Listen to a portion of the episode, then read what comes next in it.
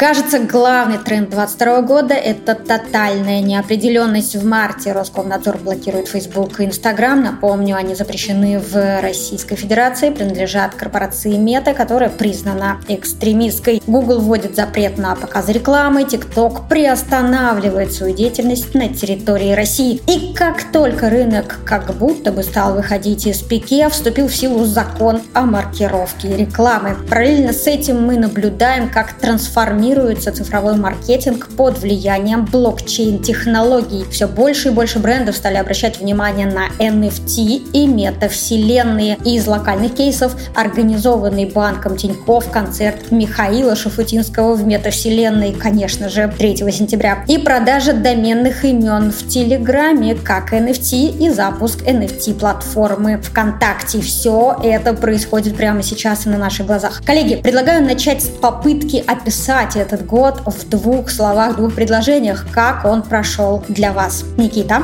Первая половина этого года э, была э, самым интересным событием с точки зрения развития нервной системы, мне кажется, у всего рынка, у нас в частности. Мы прошли огонь, воду, медные трубы, разбили несколько кораблей, ну, у нас такой прям был очень-очень драматичный год в самом начале. Но потом подсобрались, как-то перестроились, переструктурировались, поменяли 10 тысяч мелочей, и у нас все стало, в общем, очень даже и очень неплохо. В принципе, принципе, если как-то это все метафорически описывать, за 22 года, что я на рынке, я не испытывал. Никогда.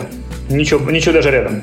Тогда действительно звучит так, что э, этот год выглядел как э, идеальный шторм. Таня, а ты что скажешь? Я согласна с Никитой, и, наверное, с точки зрения своей сферы, да, своего агентства, я бы назвала два слова «бесконечный карнавал» да, вот э, такая как бы феерия эмоций. Так же, как э, и у Никиты, вот в 23 году, в январе, моему агентству 10 лет, и я думала, что сложным был конец 13-го, начало 14-го. Вот я вам хочу сказать, что буквально на прошлой неделе, проанализировав результаты этого года, я поняла, что верните мне мой 2013 год.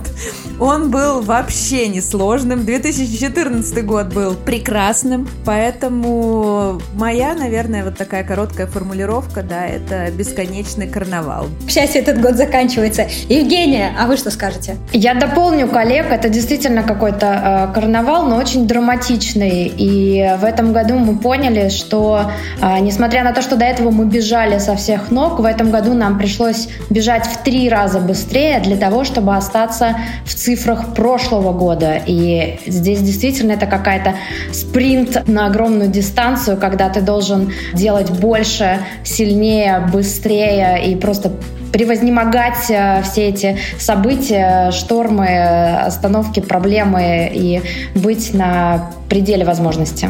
Ух, да, я чувствую что-то похожее. А Яна, а что там у вас в метаверсии? Как вообще прошел год? У нас были тоже отличные качели.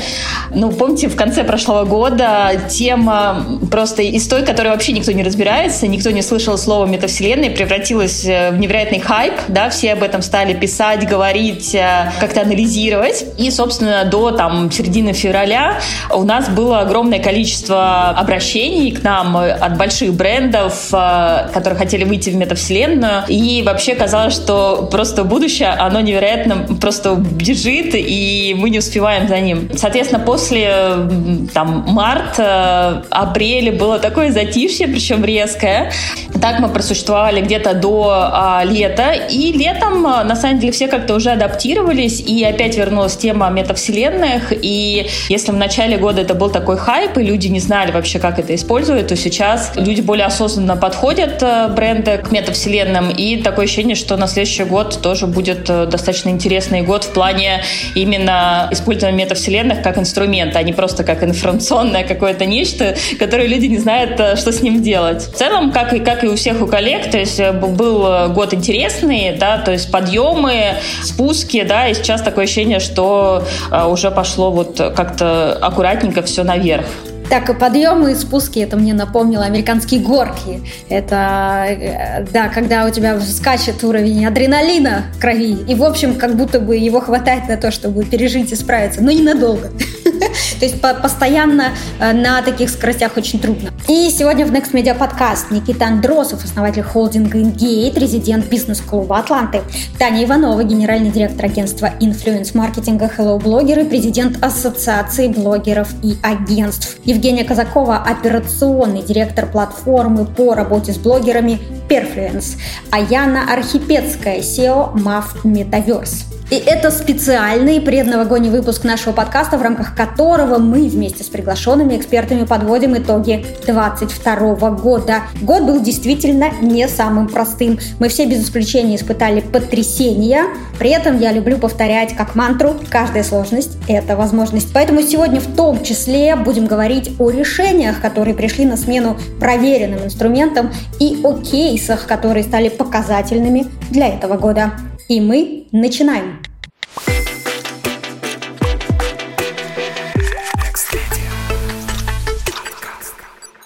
Друзья, хочу поделиться здесь опытом Next Media. Мы, как участники рынка диджитал-маркетинга, тоже почувствовали на себе, как это, когда рушатся планы. И главным образом в феврале мы поставили для себя э, следующий вопрос, как самый важный. Как удержать клиентов? Как объяснить им, что нужно продолжать делать то, что мы делали раньше, и в этом есть смысл.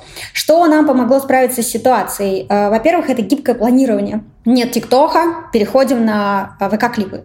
Нет трафика из мета, переходим э, в Дзен осваиваем Telegram. По сути, в этой ситуации мы выступили как консалтинг-партнеры для наших клиентов, потому что первое, что мы сделали, мы организовали звонки, где показали цифры, графики и показали то, как возможно будет меняться медиапотребление, медиаландшафт российских пользователей, и попробовали сделать э, такой форсайт вместе с нашими клиентами и подумать о том, хорошо, а что имеет смысл делать сейчас, чтобы оказаться там, в этом будущем, чтобы нас взяли в это будущее, и как мы вместе можем двигаться в это будущее. И вот это, как мне кажется, нам во многом помогло справиться с вызовами этого года. И здесь у меня блок вопросов для Никиты. А каким был главный вызов для Ingate? Ingate – это большая корпорация. У нас на февраль примерно 600 человек в штате, 43 продукта, несколько сотен клиентов там, в агентском бизнесе, если мы говорим сейчас от лица агентства, несколько тысяч клиентов в разных бизнесах, э, там, SaaS наших решениях. И у нас э, э, очень многопрофильная, очень широкая стратегия развития и команда, которая всем этим управляет. Это такая большая, тяжелая, вертикальная, интегрированная структура. И э, когда начинает э, случаться все, что случается, а для нас она выглядит примерно следующим образом. Мы одним днем теряем э, мету, а у нас на ней несколько SaaS-решений, и мы теряем гигантскую выручку и всех клиентов, которые с ней связаны. Или у нас уходят иностранцы, типа Ревлоны и так далее, которые, с которыми мы работали уже много лет, и это случается внутри там месяца, их бюджеты просто вываливаются, потому что они просто не могут размещаться, им запрещают. Или самое веселое событие, мне там в пятницу 7 марта, перед 8 марта, а, звонят из ВТБ и говорят, ребят, так как вы кипрская компания, мы лишаем вас э, всех кредитов потому что у нас вышел там какой-то указ президента, что-то такое, в общем, недружная организация, а, нахрен валить отсюда. И мы садимся в растяжку на сотни миллионов а, в моменте, когда ты сидишь и думаешь, ой, ой-ой-ой, ой-ой-ой-ой-ой-ой, и что в этой ситуации делаем? Э, прям вот э, такой очень епископальный, я бы назвал, вызов. Мы э, создаем компанию за меньше, чем четыре с половиной месяца, которая представляет из себя нечто вроде hire. То есть мы фактически э, убираем все иерархии из организации, мы сбрасываем огромный балласт с корабля, просто все, что можно сбросить. Э, мы проводим реформу таких крупных интегрированных структур, множественные автономные юниты. Мы отдаем кучу полномочий ответственности вниз, мы э, фактически перестраиваем весь портфель продуктов, то есть весь портфель продуктов. Это 40 продуктов, надо просто пересмотреть целиком и полностью. Это тысячи различных презентаций, это тысячи различных кейсов, ну, все вот это. Вот. Вот, и мы э, кидаемся в импортозамещение различных инструментов, в частности аналитики, там всякие Google 360 и так далее, наши клиенты уже не могут себе позволить по разным причинам. И мы начинаем выстраивать новые open source решения, которые будут так или иначе замещать все то, э, что мы много-много лет э, выращивали вместе с нашими партнерами. Ну, такая у нас интересная история. Это наш вызов и то, как мы на него реагировали. А какие, интересно, тогда у вас результаты год к году? У нас на 40% отвалилась выручка, которую мы не смогли спасти потому что ушли иностранцы, и они не вернулись. Но при этом мы где-то на 200% выросли по прибыли, и это хорошо. Это хорошо, потому что это запас на там, следующий этап развития вехи развития компании. Очень круто. То есть вы даже сумели создать себе какую-то подушку безопасности? А, тут, знаете, тут, наверное, так надо посмотреть на ситуацию. Задача, которая э, стоит у э, бизнеса, это быть всегда очень близко к клиенту подвижным, э, гибким, легким на фоне всего, что происходит. Вот эту задачу конкретно, которая как раз и обеспечивает будущую безопасность бизнеса, и обеспечивает будущие циклы развития, вот ее мы выполнили в этом году на там, 5 с плюсом. Круто. И прозвучало о том, что сбросили с корабля весь балласт. Могу я спросить, сколько вы сократили людей? Мы в этом году потеряли порядка 300 человек, если говорить из штата. Заместили какое-то количество в дальнейшем.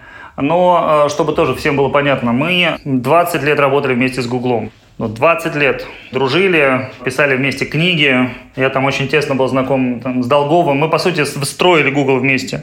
И тут внезапно уходит Google как площадка для огромного арсенала инструментов, которые мы вместе выстраивали. Это такой кейс, который, наверное, у Ingate один из э, уникальных сегодня на рынке. Там 12 лет устраивали дружбу с Facebook. Сколько мы всякого понаделали, это просто не передать. И э, нам пришлось по факту отказываться от всего этого прошлого, от технологий, от людей, которые занимались этими технологиями, от клиентов, которые процветали на этих технологиях, по сути, от опыта, э, который был накоплен э, десятилетиями. Просто потому, что такое решение было принято где-то там, в далеком космосе. Так что да, мы потеряли 300 человек. Я фактически выносил э, трупы и складывал их руками э, возле организации. Но все, что мы сохранили, мы все перестроили. Никита, спасибо большое. Мне вообще нравится, как вы про это говорите. Чувствуется, какой огромный управленческий опыт э, стоит за вами.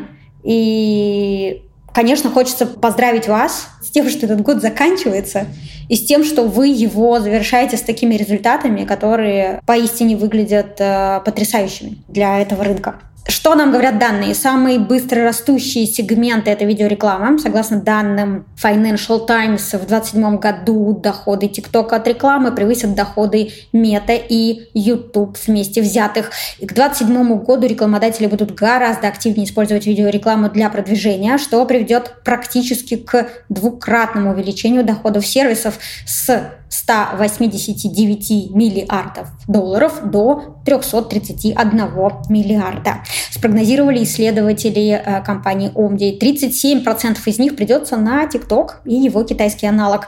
Э, Никита, что вы думаете по поводу этих данных? Давайте как попробуем эту историю э, сделать хоть чуть-чуть веселой для аудитории. Сейчас TikTok представляет из себя конкретно на данной территории, где мы работаем, ноль без палки.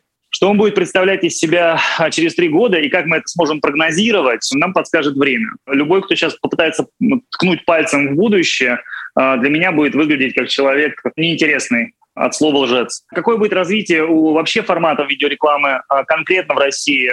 У нас есть э, свое видение на этот счет. Что конкретно будет происходить вообще в целом в мире, и где там будет от 100 миллиардов до 300 миллиардов что-то расти, это никого вообще здесь присутствующих не касается, от слова нахрен вообще, потому что это ну, как рассуждение о том, что Вселенная расширяется, это забавно, да, классно, поздравляем.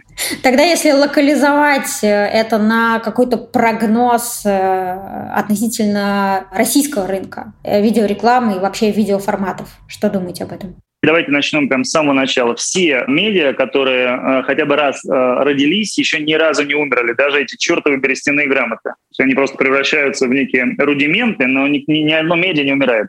Раз, два. А видеоформаты естественным путем расширялись, расширяются и будут расширяться, э, они будут все больше кастомизироваться и так далее. Этот процесс, он неостановимый, и, мне кажется, ему уже 20 лет, и каждый год продолжается один и тот же разговор, типа, скажите, а что будет завтра с видео? С видео будет все хорошо. Медиапотребление структурно будет меняться, как оно менялось в последние 5, 10, 15, 20 лет. И структура изменения как раз вот этого медиапотребления будет тесно связано с тем, где будет генериться максимальное количество контента, в какой конкретно платформе, будет это в России ВК или будет это что-то еще – но вот в той точке, где будет генериться а, максимальное количество контента, будет э, акцентированно собираться медиапотребление. И дальше какое место в этом займут те или иные площадки, платформы или рекламные форматы, это уже такой аналитический срез, который можно сделать э, чуть более профессионально, э, чуть-чуть с другим набором данных в руках.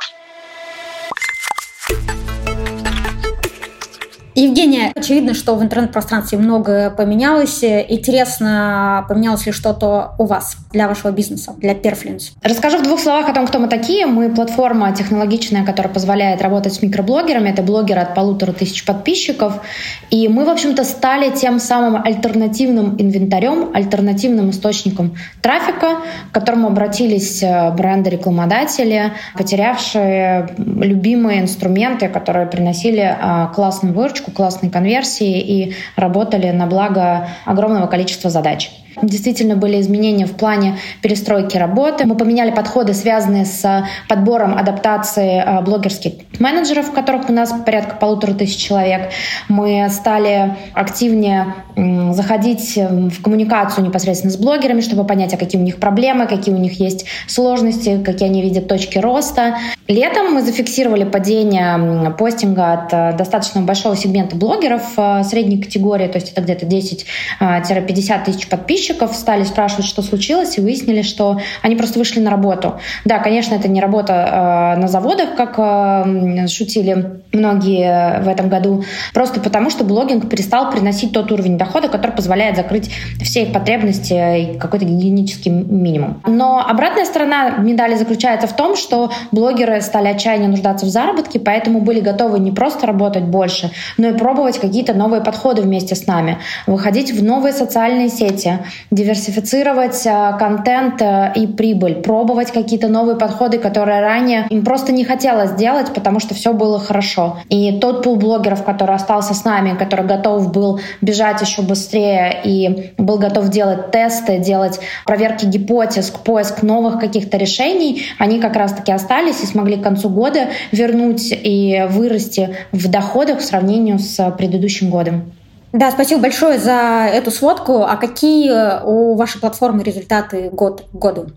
Год году мы вырастем порядка 15% э, в обороте по выручке, по прибыли пока мне сложно сказать, но я думаю, что тоже будет какой-то прирост, наверное, не такой существенный, как у Ингейта, потому что у нас бизнес э, узко сегментирован, и я не могу сказать, что у нас поменялись какие-то глобально подходы или сегменты, или э, способы работы с блогерами. Но в целом мы довольны тем, как мы закрыли год, а самое главное, мы понимаем, что формат работы строится по-другому, потому что все понимают, что завтра может случиться все, что угодно, и никто уже не планирует каких-то а, воздушных замков, все сняли розовые очки, понимают, что а, мы живем в сегодняшнем дне, мы живем в суровой реальности, и нам надо адаптироваться к этому. И вот э, если продолжать тему адаптации, диверсификации и других каналов, то какие другие каналы вы предложили для ваших клиентов или открыли для себя?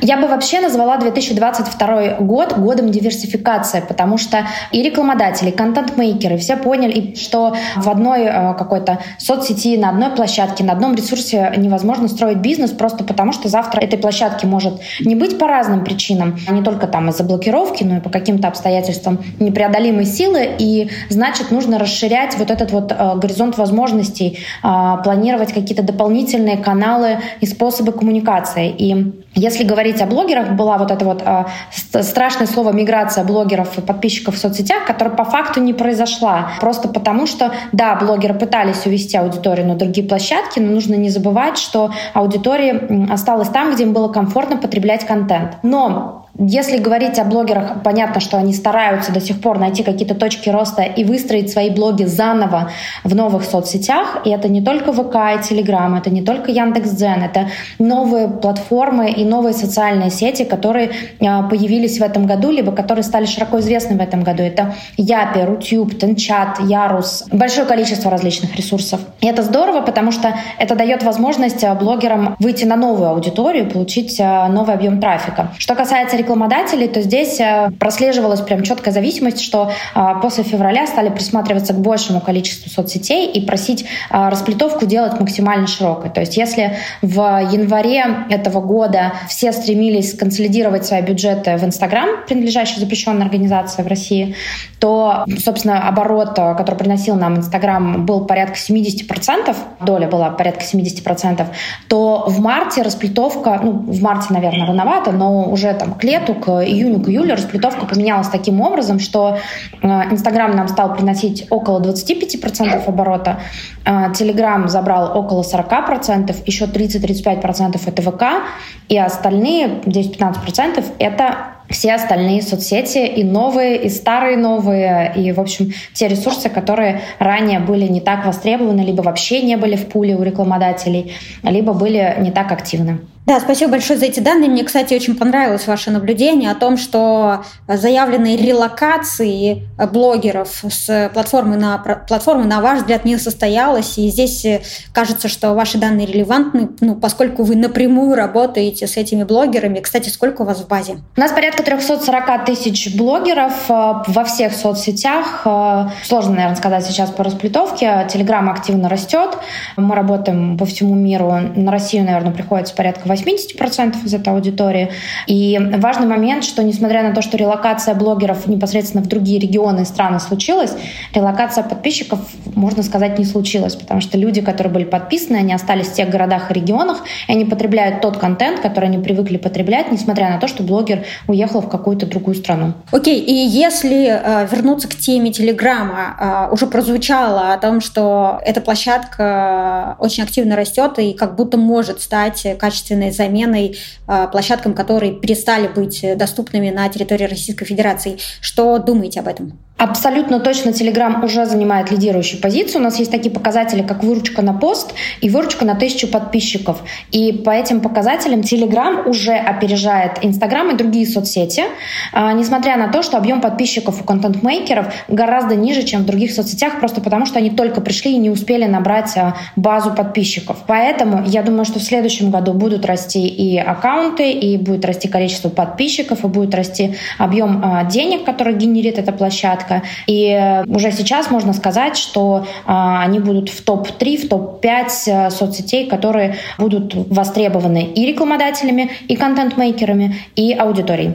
Так, топ-3, какие еще две? Сложно сказать, честно, потому что э, есть достаточно большое количество новых соцсетей, которые выходят на рынок и которые э, очень стараются придумать какое-то новое решение. Поэтому я думаю, что следующий год нас ждет достаточно интересная гонка сервисов и площадок. И как раз немного данных. Э, вернемся к Инстаграму. LiveView не так давно опубликовал исследование о том, что происходит в Инстаграм спустя 8 месяцев после блокировки. И выглядит так, что растут охваты и вовлеченность, например, у небольших блогеров последние несколько месяцев э, выросли охваты сторис, в то время как охваты постов снижаются у всех категорий блогеров без исключения. Потери составили от 35 до 45 процентов. В то же время в октябре вовлеченность у блогеров увеличилась на 5-10 процентов и вернулась к апрельским значениям. Можно сделать вывод, что из Инстаграма уходить рано, как блогерам, которые продолжают публиковать там контент и зарабатывать на рекламе, так и брендам, которые взаимодействуют там с подписчиками. И об этом э, тоже хочется поговорить. Собственно, Инстаграм в России скорее жив, э, чем мертв. Абсолютно точно жив. И скорее э, для инфлюенс-маркетинга в Инстаграм сейчас гораздо более приятная атмосфера, потому что нет таргетированной рекламы. Соответственно, объем рекламы на пользователя стал меньше. И пользователи активнее реагируют на рекламные сообщения, которые они видят у блогеров. И вообще интересно, что летом к нам приходили блогеры, которые рассказывали кейсы о том, что подписчики прям писали им в личку, ребята, нас несколько месяцев не было, сложно VPN, но мы разобрались, просто соскучились, нам не хватает общения, мы так рады к вам вернуться. Это говорит о том, что пользователи не нашли альтернативы и не смогли найти какую-то замену, которая решила бы их потребности в социальном вопросе, в коммуникационном вопросе, и проще было вернуться сквозь боль и страдания в привычную э, сферу общения, чем э, искать что-то новое. Единственное, наверное, что поменялось, это время, которое пользователи проводят в Инстаграм. И если раньше это был достаточно такой размазанный период в течение дня, то сейчас э, концентрация приходится на утреннее и вечернее время, то есть люди действительно планируют, можно сказать, свой досуг и Утром перед работой, вечером после работы заходят в Инстаграм, почитать какие-то новости, посмотреть контент, сделать какие-то покупки.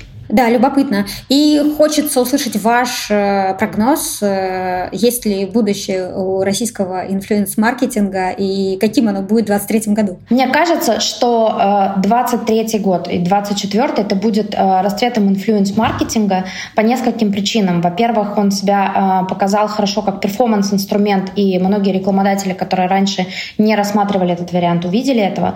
Во-вторых, будет острая потребность в медийных размещениях. И если в кризисное время такие размещения были на фризе, то сейчас, когда появилась необходимость э, известным брендом в локализации, это значит работа с выстраиванием позиционирования заново, с э, работа с формированием знания о себе. Появились новые бренды, которые могут сейчас конкурировать с зарубежными гигантами, которые либо вообще перестали вкладываться в маркетинг, либо снизили значительно бюджеты. И это говорит о том, что сейчас бренды будут активно вкладываться э, в свое развитие, а инфлюенс-маркетинг — это один один из самых эффективных инструментов, просто потому что это личная рекомендация, это коммуникация, в которой блогер на своем примере показывает о том, как продукт меняет его качество жизни к лучшему. Именно поэтому интерес к этому направлению influence-маркетинга будет расти. И я думаю, что сейчас вообще весь сегмент э, ждет рост и повышенный интерес. Супер, спасибо большое. И хочу еще привести данные. Согласно исследованию Mediascope, среднесуточный охват Telegram за год вырос с 18 до 38 процентов населения России. А охват мессенджера вырос более чем в два раза и теперь составляет 38 процентов населения России. Время пользования Telegram продолжает расти во всех возрастных группах. Активнее всего потребление растет у молодежи в возрасте от 12 до 24 лет. И эти же люди меньше всего времени проводят в телеграм-каналах. В среднем на чтение контента в мессенджере у пользователей уходит треть времени, которое они там проводят. А в старших группах от 55 лет этот показатель составляет до 50%. В возрастных группах от 25 лет преобладают каналы с новостным и социально-политическим контентом. В группе от 12 до 24 лет такие темы минимальны. Новостной контент составляет 30%, а основные каналы посвящены развлекательным темам и контенту для взрослых.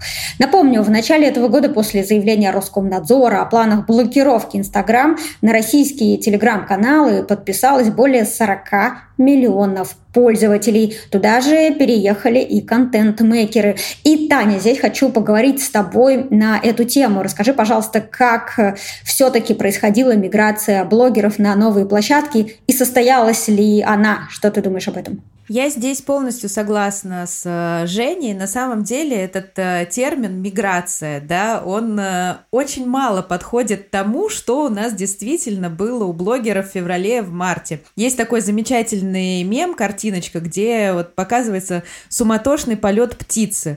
Вот мне кажется, что лучше всего характеризует ситуацию февраля-марта это вот этот вот суматошный полет, мы бежим везде, мы пытаемся вспомнить свои аккаунты везде, да, а, пытаемся везде общаться со своей аудиторией, но, как правильно сказали а, коллеги ранее, по-настоящему вот такое двустороннее общение, да, или даже если оно одностороннее, но имитирующее общение, возможно только на платформе Instagram. Потому что если мы возьмем телеграм-каналы, то посмотри даже вот, например, там по своим подпискам. Большинство из них э, закрытыми комментариями. Либо же общение идет между комментаторами внутри. То есть очень мало именно сам блогер в телеграме, да, приходит и в комментариях э, взаимодействует с аудиторией. То же самое с э, ВКонтакте. Вот Женя не сказала про Одноклассники, хотя я считаю, что эта соцсеть тоже делает очень-очень много, ее не нужно списывать э, со счетов. Поэтому как таковой миграции действительно не произошло. Был такой как бы небольшой страх да, что вот, э, наверное, меня накажут за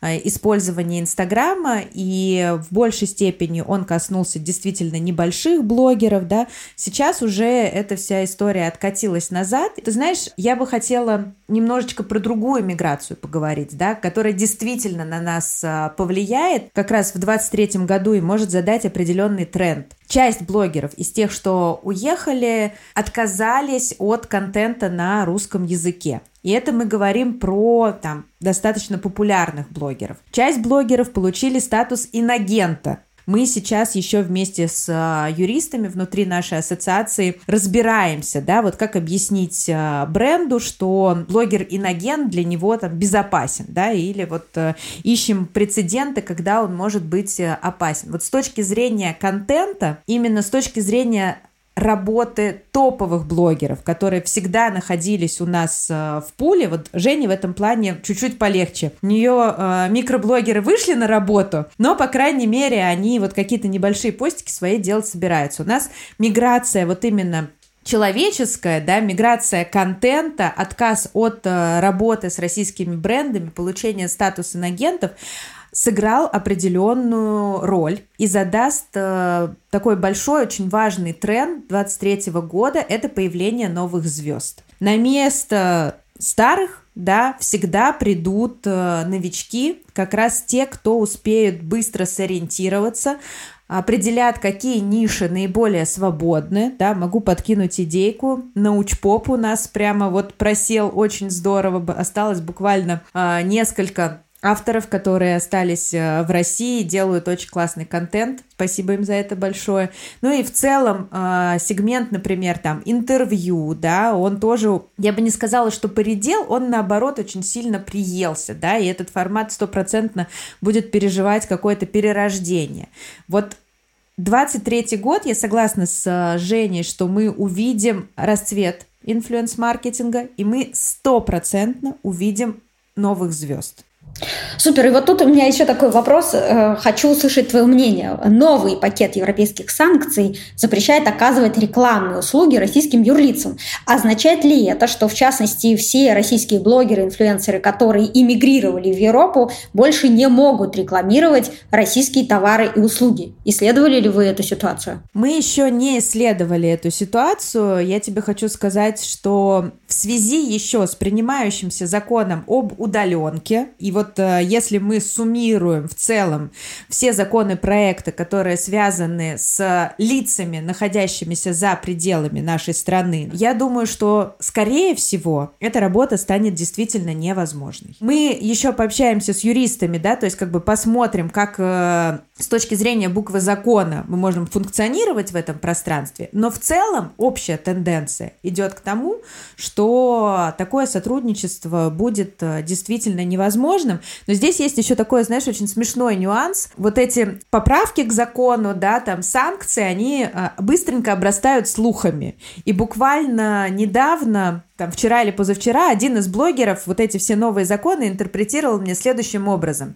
что если я буду продолжать рекламировать бренды в запрещенной социальной сети Инстаграм и, например, забуду промаркироваться, то тогда государство меня оштрафует так же, как и юридическое лицо на 500 тысяч рублей как сложилась вот эта причинно-следственная связь у человека, да, что он самозанятый вдруг стал юридическим лицом, и, соответственно, его будут штрафовать так же, как юридические лица, я не знаю. Но об этом, кстати, можно тоже поговорить, что у нас у всех очень низкая юридическая грамотность, особенно у блогеров, и э, телеграм-каналы быстро э, распространяют в том числе и фейковую информацию, и вот э, людям страшно, и, возможно, это делается тоже не, не просто так. Да-да-да, и как раз хотела продолжить тему, что интересно, что происходит сейчас с блогерами в связи с э, законом о маркировке рекламы. Мы уже делали, в том числе с тобой, подкаст на эту тему, но мы его записывали, когда все только начиналось.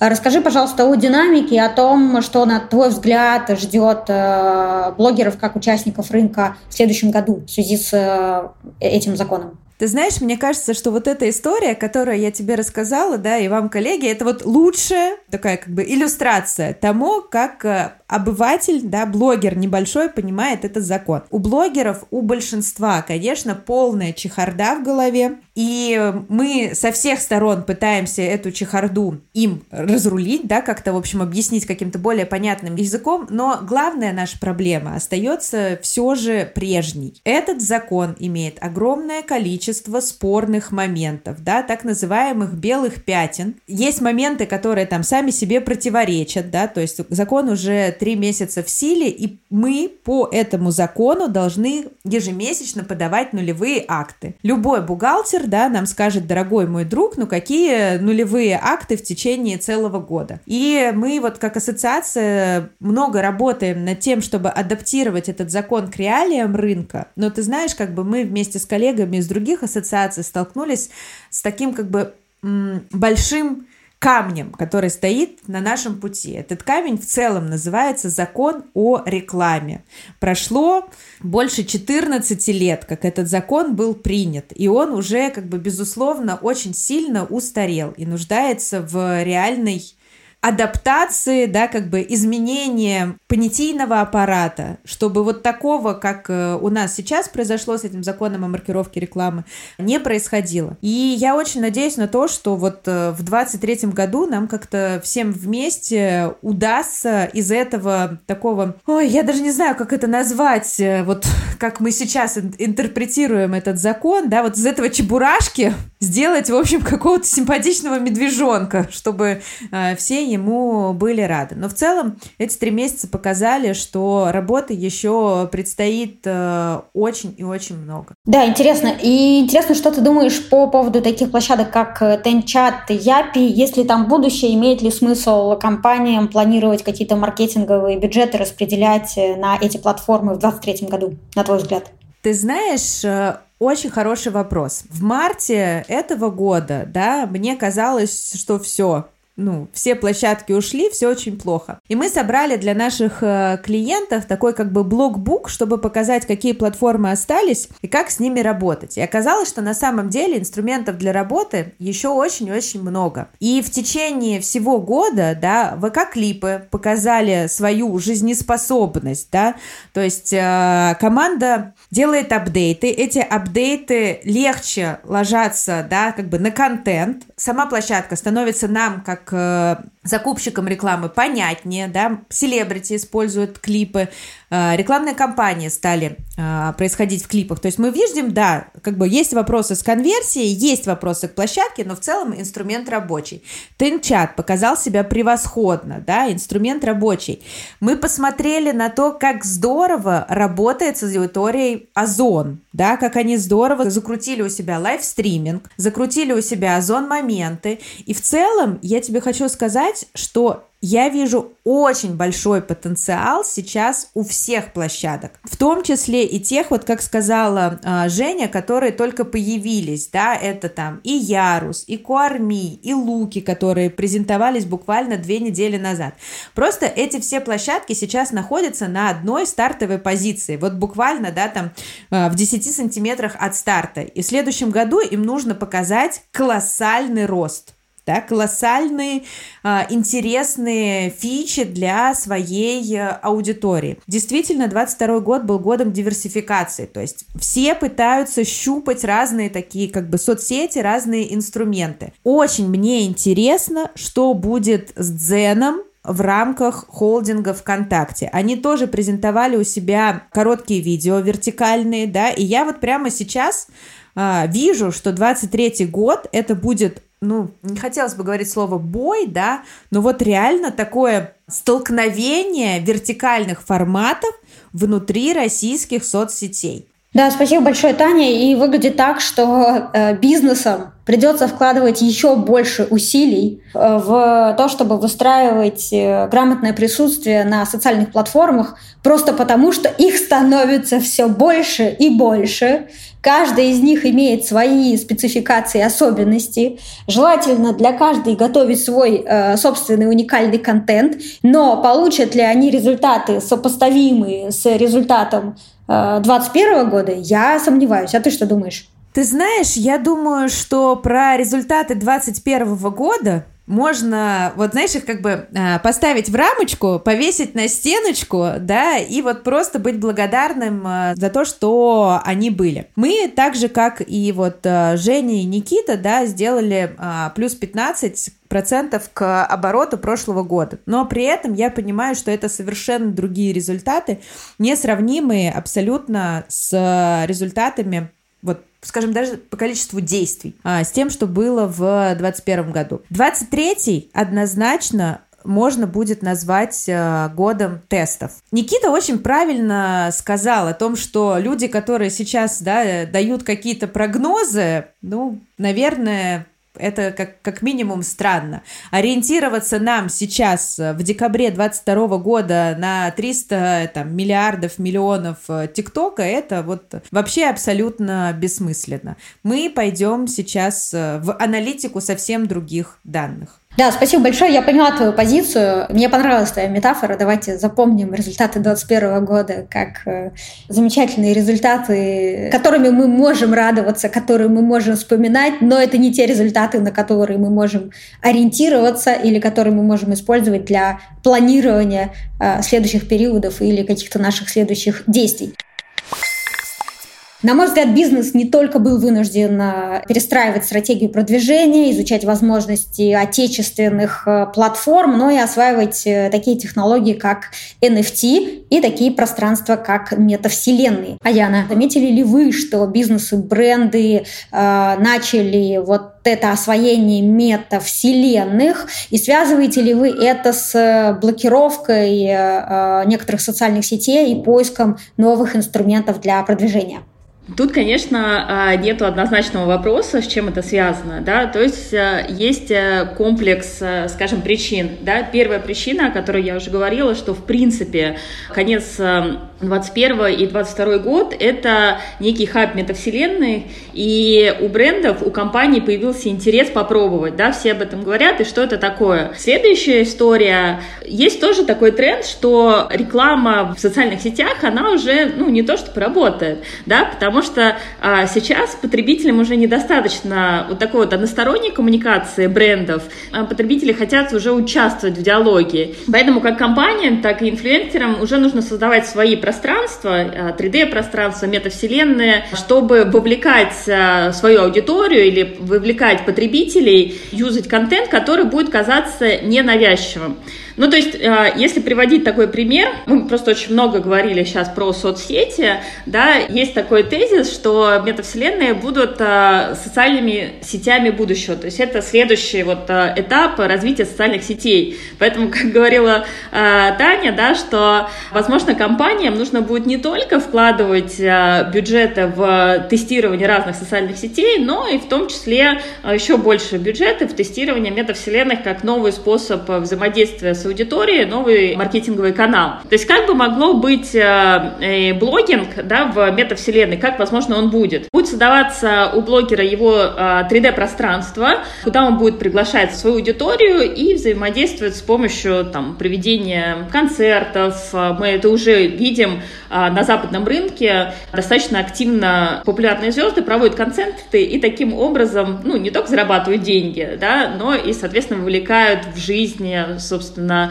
а, музыкантам свою аудиторию. То же самое с блогером. Например, если он сейчас рекламирует, не знаю, я хожу вот в такой кофточке, да, то потом это может быть просто э, 3D-пространство, где стоит шкаф, и, соответственно, каждый пользователь может пойти и посмотреть, что же этот блогер вообще носит, да. То же самое, что монетизация как идет сейчас через рекламу, да, то следующий уровень монетизации это как раз NFT, это создание цифрового мерча. То есть в целом тенденция такая, 22 и 23 год это продолжится, усилится, что наше внимание, оно уходит в цифровое пространство, да, то есть если раньше у нас, а, ну, были, да, личные встречи, да, личные там конференции, то сейчас вот мы видим, что у нас видео конференции и встречи, да, что сейчас а, видеоформат созвонов, он больше, да, чем в реальном мире, то следующая ступень — это формат встречи метавселенных. То есть, ну вот я по своему опыту скажу, что сейчас мы с клиентом уже стараемся проводить больше встреч метавселенных, потому что это, ну, просто э, есть такое ощущение присутствия. То есть не просто, да, с окошечком, да, ты общаешься, а есть, ну, то есть это мимика считывается, то есть действительно кажется, что ты с человеком рядом. А технологии развиваются, то есть мы же знаем, что мы еще в таком, ну, не открою, да, что-то новое, что это ранняя степень развития метавселенных.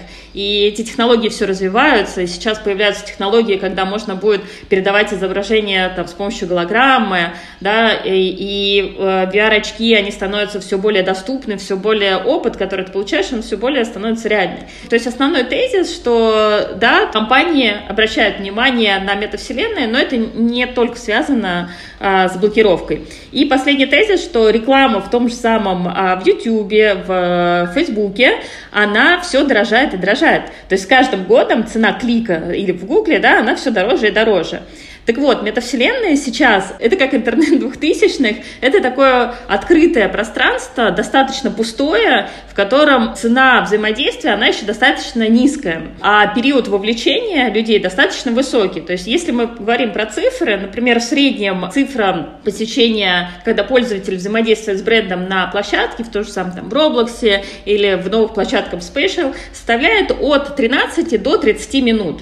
То есть, с помощью техник э, геймификации игровых техник, внимание а, пользователя, оно удерживается. То есть оно не только удерживается, да, оно как бы по-другому взаимодействует. И поэтому компании, проанализировав эти цифры, проанализировав, сколько сейчас стоит трафик, э, внимание, да, там на том же самом YouTube, да, они уже обращают внимание на метавселенные, потому что, ну, все понимают, что рынок растет, к тому же новое поколение, да, это поколение Z, э, оно уже, в принципе, э, для них среда — это не просмотр просмотр там новостей, это не просмотр даже видео, это а, игры, да, и, собственно, метавселенные позволяют создать а, такое вот а, пространство, игровые пространства, где можно взаимодействовать с компанией. Тогда, Айна, спасибо большое. Уже затронули тему эффективности, поговорили про social fi, то есть про то, какими будут э, социальные сети, э, связанные с технологией блокчейн. Туда двигается Twitter, наверное, в каком-то таком направлении развивается Telegram, ну, по крайней мере, потому что мы можем наблюдать сейчас. Но каким я хочу поделиться наблюдением? На мой взгляд, а, сравнение классических социальных сетей и социальных сетей, там, не знаю, поколения 3, ключевое. Два их Первое, вход в Web3 социальную сеть – это криптокошелек. А второе, то, что порог входа в метавселенные, на мой взгляд, намного выше для брендов, чем, например, порог входа в классические социальные сети. Ну, например, в том же Decentraland, чтобы что-то арендовать, нужно заплатить за это очень много денег. А в том же Роблоксе, чтобы запрограммировать или открыть э, магазин для какого-нибудь бренда одежды, нужно нанять э, команду разработчиков, которые знают этот язык. Мы понимаем, что их сейчас не так много на рынке, значит, они дорогие, и это опять э, делает вход, порог входа очень высоким. В Special, насколько я знаю, тоже существует определенный порог входа. Так вот, как вы это прокомментируете? Я с удовольствием прокомментирую. Во-первых, э, по поводу кошельков, да, первый вопрос. То есть сейчас э, вход в метавселенную — это не обязательно кошелек. В том же самом Decentraland ты можешь войти как э, гость, и тебе не надо никакой кошелек вообще создавать. Кошелек нужен тогда, когда ты хочешь приобрести NFT, да, то есть это чтобы, ну, чтобы, соответственно, с чего-то можно было купить и где-то это все хранить. В том же самом Spatial порог входа, он тоже достаточно низкий. Там а, также можно войти просто по ссылке, никак никакого кошелька делать не надо, да, и даже регистрироваться не надо. Ты просто идешь по ссылке и как гость туда заходишь. Плюс э, сейчас метавселенные, они чуть-чуть э, развились в плане техники, и войти туда не так сложно, как год назад.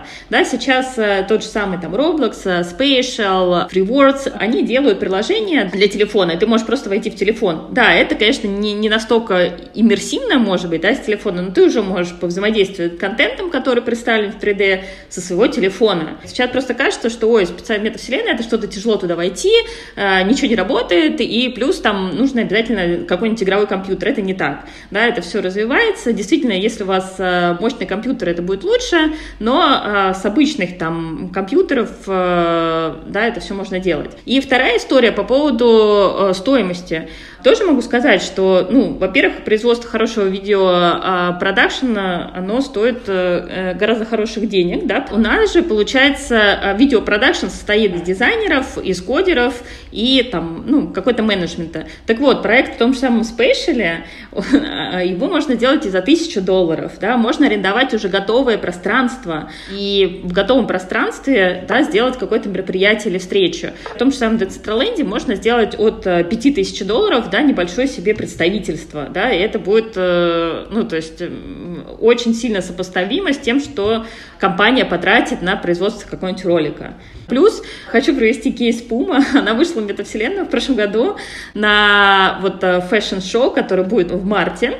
У них вообще практически не было бюджета, потому что это был март, да, э, русский офис, э, и Соответственно, они сделали коллаборацию с digital'ным дизайнером и сделали коллекцию, практически вообще не вкладывали никаких денег в эту э, коллаборацию и получили 50 миллионов отклика. Ну, то есть, как бы, э, тут еще тоже креативная составляющая очень важна, да, когда мы составляем какой-то бюджет проекта, вот, но опять же я говорю, что, то есть, э, да, это миф такой, что метавселенную войти это очень дорого, очень сложно, да, это было там, не знаю, год назад, да, сейчас ситуация меняется, и все идет к масс adoption, то есть, да, будет Э, в тренде 23 года, что каждый, любой человек может, ну, не только войти в метавселенную, да, это не что-то такое сложное, да, это будет так же, как, не знаю, как в Zoom созвониться, но и построить что-то а, сам. Если вам не нужна какая-то супер-мега кастомизация или какие-то там супер-мега квесты игры, то есть уже человек плюс-минус, э, да, может сам создать локацию метавселенной. Да, супер, спасибо большое. Я хочу, чтобы слушатели меня тоже услышали правильно.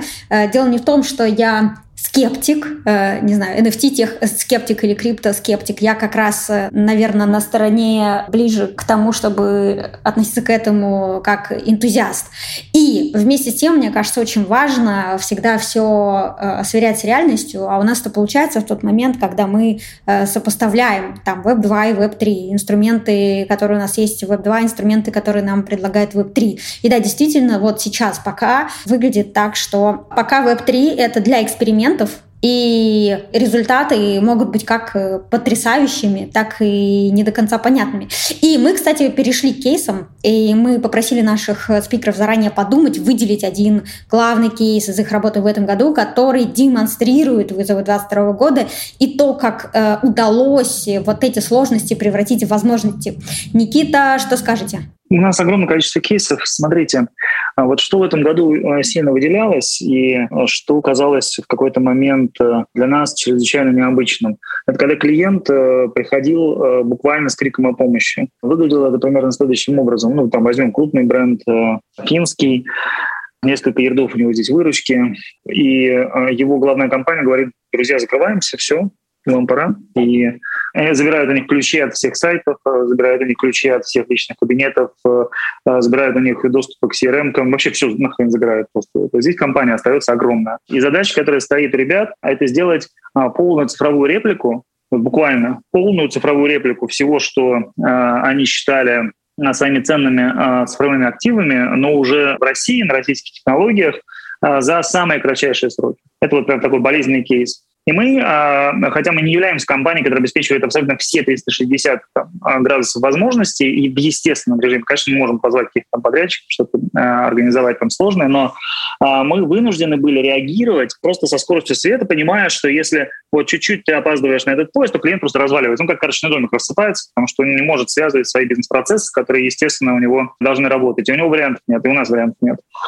И вот в этой такой, знаете, в этом танце смерти с клиентом наша команда команды, они э, фактически вот вытачивали э, заново все эти бизнес-процессы, но уже на наших внутренних технологиях, пользуясь всем, что вот э, сегодня, слава богу, Россия нам позволяет сделать. Такие же у нас истории были с CDP-системами для наших крупных клиентов, такие же у нас истории были с переносом данных в там, гигантских количествах из места в место, когда у нас просто ну, вот, реально терялись, терялись данные о десятках или сотнях тысяч пользователей в Якоме. Ну, вот такие вот истории, связанные с а, тем, что нам надо вместе спастись. Когда э, два человека выпрыгивают из э, самолета с одним парашютом, они очень крепко держатся друг за друга.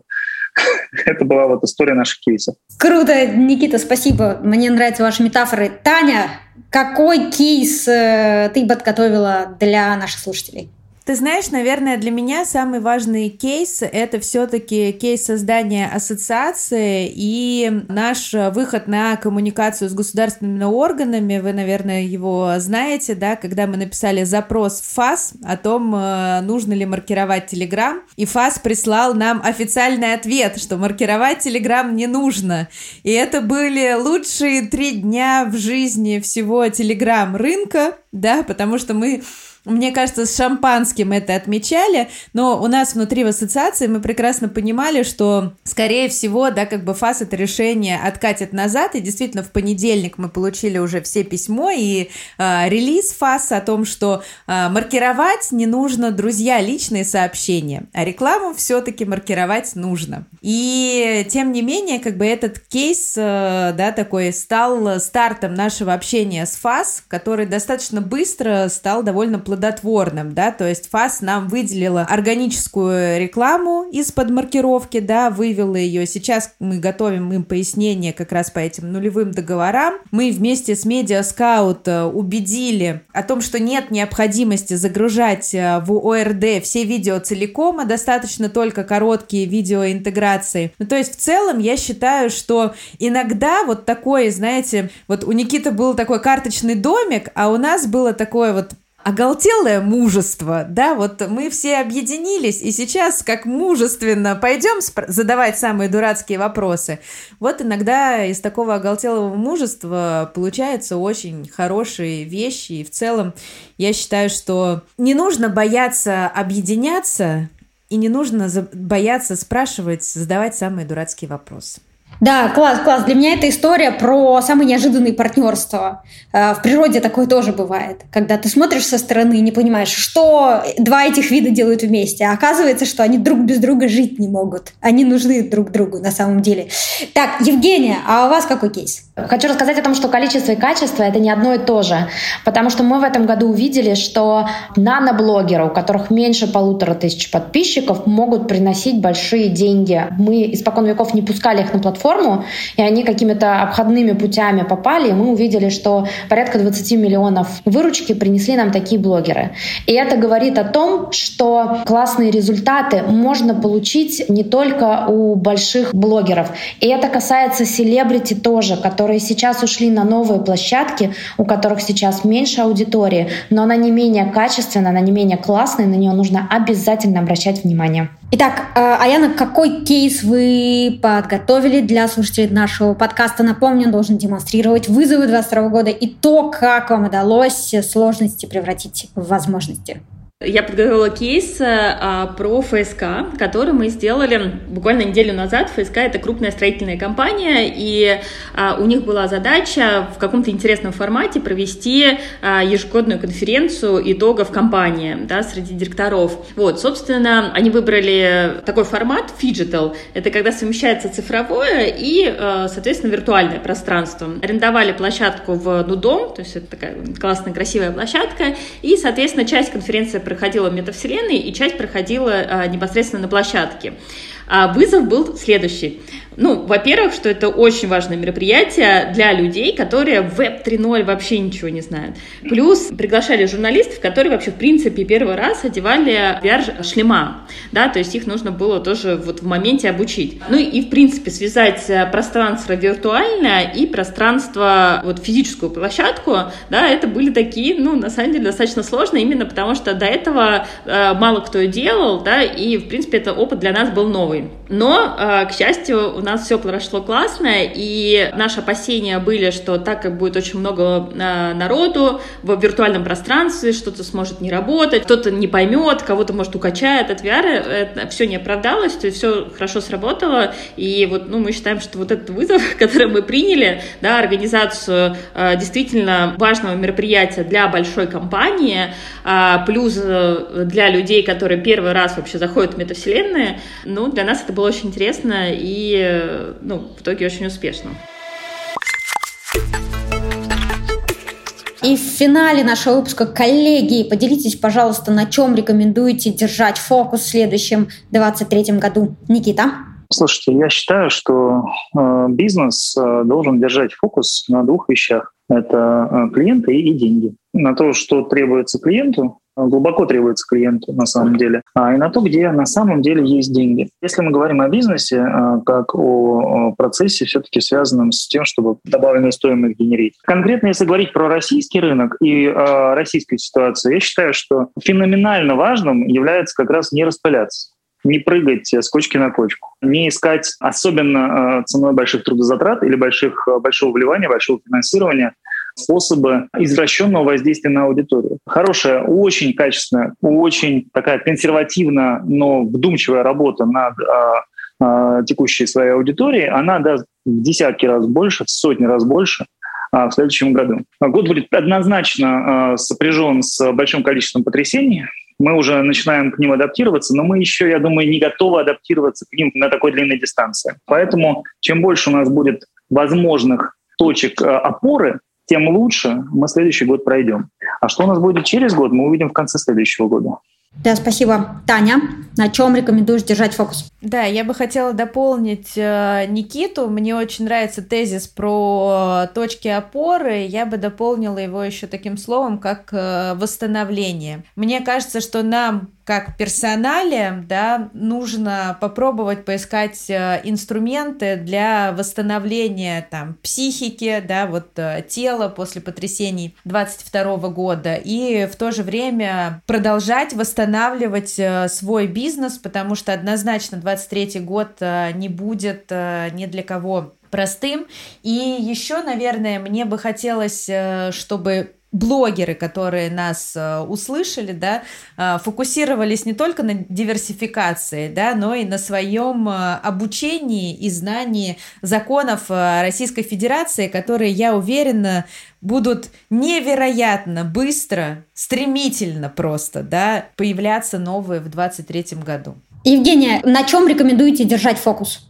Конечно, надо держать в голове э, информацию о том, что никто не знает, что будет завтра. И поэтому чем больше площадок, сервисов, каналов и ресурсов вы охватываете, тем больше шанс того, что в момент, когда э, всем станет понятно, какая площадка или канал или ресурс лучше, вы будете там уже осознанно вести э, свою работу, осознанно делать какое-то действие, чувствовать почву под ногами, чувствовать себя очень уверенно. Поэтому сейчас все-таки нужно продолжать держать держать фокус на диверсификации и быть везде. Быть в Web3, быть с микроблогерами, с наноблогерами, с селебрити, независимо от региона, независимо от соцсети. Это сложно, но это точно точка роста. Да, спасибо. А Яна, на чем вы рекомендуете держать фокус в 2023 году? Я думаю, что нужно почаще себе задавать вопрос «зачем?», да, так как мы входим во время ограниченных ресурсов, которые нужно сохранять. А не только, как Таня сказала, нужно возвращать, но и уметь сохранять. То есть почаще задавать этот вопрос, да, и тоже, а, если что-то делать там в маркетинговом пространстве, будь это какой-нибудь э, там блогер или метавселенные, а, понять свою цель, зачем вы делаете. Потому что, ну, это исходя из этого года, потому что часто люди приходили и говорили, мы хотим метавселенной, когда спрашиваешь, зачем, никто не мог ответить. Да, собственно, почаще задавать это зачем, и тогда, возможно, этот путь э, да, к какому-то результату, он будет гораздо короче. Коллеги, спасибо большое за эту встречу, за этот подкаст. И я напоминаю, что сегодня с нами были Никита Андросов, основатель холдинга InGate, резидент бизнес-клуба Атланты, Таня Иванова, генеральный директор агентства инфлюенс-маркетинга Hello Blogger и президент Ассоциации блогеров и агентств, Евгения Казакова, операционный директор платформы по работе с блогерами Perfluence и Аяна Архипецкая, SEO MAF Metaverse. Друзья, давайте что-нибудь пожелаем нашим слушателям в наступающем новом году. У меня очень простое пожелание ко всем. Дышите глубже, коллеги. Просто дышите глубже. У нас будет очень интересный год, прям точно. Нам он всем очень понравится, и э, он нас точно много чему научит. Э, и те из нас, кто в конце следующего года, потому что этот год, кажется, надо переворачивать. Чем быстрее, тем лучше. А те из нас, кто а, в конце следующего года будет все еще улыбаться, те и составят будущее digital, а, как минимум, нашей страны. Не будем говорить по отраслям, не будем говорить по тематикам, не будем говорить по, по размерам бизнеса. Просто мы, мы будем представлять из себя тот социальный класс, наверное, который можно будет назвать равно digital. Так что дышите глубже. Я, наверное, пожелаю всем коллегам, кто нас э, слушает, э, хорошенечко отоспаться на этих новогодних праздниках, да, меньше читать э, новости, больше валяться в снегу, если вы в России, купаться в море, если вы уехали в какие-то жаркие страны. В общем, следующие 10 дней максимально посвятить себе и в этом 23-м прекрасном году тоже не забывать о себе. А я пожелаю а, смотреть в будущее, Потому что, а, на самом деле, если мы посмотрим даже по экономическим графикам или, да, что всегда после там падения есть верх, и мы просто сейчас находимся в такой непонятной точке, да, непонятно, куда пойдет вниз или наверх, но в целом там через какое-то количество времени все равно все восстановится, да, и просто наслаждаться тем, что есть, да, и понять, что ситуация, если она все-таки пессимистичная, понять, что она пройдет и будет скоро ап у всех. Евгения, я думаю, что в новом году нас ждут классные, крутые кейсы, истории успеха, и через год будет классно посмотреть, как все поменялось. Класс! Спасибо большое всем, кто слушал с нами этот э, новогодний выпуск, э, финальный резюмирующий выпуск Next Media подкаста. Это был 22 э, год, мы справились. Я всех нас хочу с этим поздравить. Давайте держаться вместе, будьте, пожалуйста, здоровы, держимся вместе. Да, все получится. Всем хорошего дня, остаемся на связи. И пока-пока, до новых встреч. Друзья, а вы уже подумали о полезных подарках себе на Новый год? Предлагаю присоединиться к курсу по созданию подкастов, который стартует в конце января. Это станет отличной инвестицией в себя, а это, как известно, самый крутой вид вложений. Кстати, у вас есть возможность присоединиться к курсу совершенно бесплатно. Как раз сейчас в телеграм-канале Next Media Podcast проходит розыгрыш одного места на курсе по созданию подкастов. Рекомендую участвовать. Вдруг повезет именно вам. Планируйте обучение уже сейчас, чтобы встретить Новый год с уверенностью и новыми компетенциями. Как человек, который находится в подкастинге вот уже 9 лет, могу с уверенностью сказать, что это отличный способ для трансляции экспертности, развития личного бренда, для продвижения бизнеса и коммуникации с аудиторией. Подписывайтесь на телеграм-канал Next Media Podcast, чтобы выиграть место на курсе по созданию подкастов. life.